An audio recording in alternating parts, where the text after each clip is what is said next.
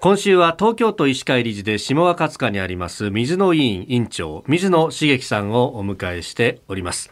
えー、水野委員では平成3年の開業当初から当時では珍しかった訪問診療を行っていると伺っております。であの訪問診療とか在宅診療とかいろんな言葉ありますけれどもこれそもそもとしては往診との違いとかも含めてどういうものなんですか？そうですねあの基本的にあの診療報酬体系の中で、往診というのは患者さんにお願いされていくということですね。訪問診療というのは患者さんと相談しながら、はい、あの訪問する日にちを決めたりとかこうやろうよというような形でやることが訪問診療になります。で訪問診療が定期的というようなイメージそうですねおっしゃる通りです。ああ、はい、なるほどなるほど。でまあこれ家にいて受けるのと、まあ、お医者さんに行ってかかるのと、まあ、この家にいて受けるメリットってどういうところですか？まあサッカーみたいですけど、ええ、ホームアンダーウェイのアウェイに当たるわけですね。確かにそうですね。はい。まあそういう意味で、まあ、患者さんの聞くとちょっとかしこまる感じもするんですけど、うん、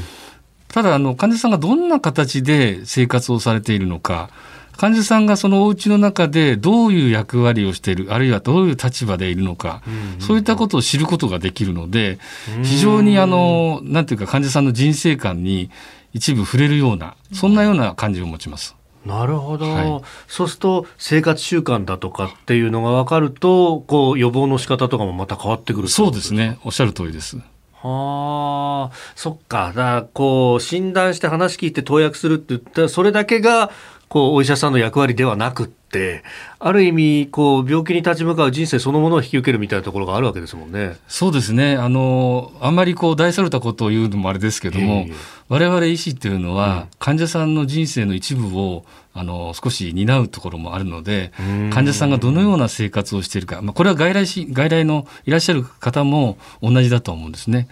ただまああんまりしつこく聞くとですね、はい、個人情報を っていうような話になってしまうかもしれないですけど、えー、ただでもできるだけあの言いたくなければいいですからできるだけ教えてくださいということはお話しして伺ってます。非常にあのそういう意味では参考になるんですね。なるほど。やっぱりどうですか？百聞は一見にしかずみたいなところはありますもうあの訪問診療の場合そういうところはありますね。どういったあの病気や症状の方が訪問診療を受けられる方多いんですか？そうですね。今までの経験からしますとあのやっぱり脳卒中の患者さんもいらっしゃいますし、やっぱりあの神経難病の方が結構いらっしゃるんですね。で神経難病の方はあのやっぱり最初は通院できてても徐々に通院ができないとかですね。であのホーキング博士のような病気ありますよね、はい、ALS というような、はい、ああいった病気の方なんかも見ることがありましてそうなるとですね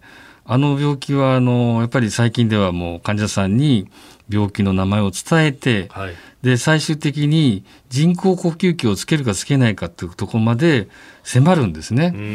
非常にもうまさに人生に迫るというところがあるんですけど、まあ、そういうところを迫るような病気の方も見なきゃならないっていうところはありますね。そういうところそういうところではすごくシビアかなというふうに思います。ですからある時突然呼吸があるいは食べ物が詰まるような形で息が止まるようなことがありますよってお話をしておくとですね、実際にそういうことが起こった場合でも、慌てないで済みます。ですからご家族の方もそういう話をしておくことが、まあ、今の時代からどうしてもしなきゃならないところがございますね。うんまあ、この番組でも何度も取り上げてきましたけれどもいわゆるその人生会議というかみんなでこう、まあ、どうなっていくっていうのを考えていくそれはまさに今あるこの生をどう生きるかっていうのを考えることですもんね。逆に命というものの、その重要性を、まあ、あの改めてですね会議ということであのもう一度見直すというところの、まあ、機会ですよね。人生会議、まあ、アドバンスケアプランニングっていうものなんですけども、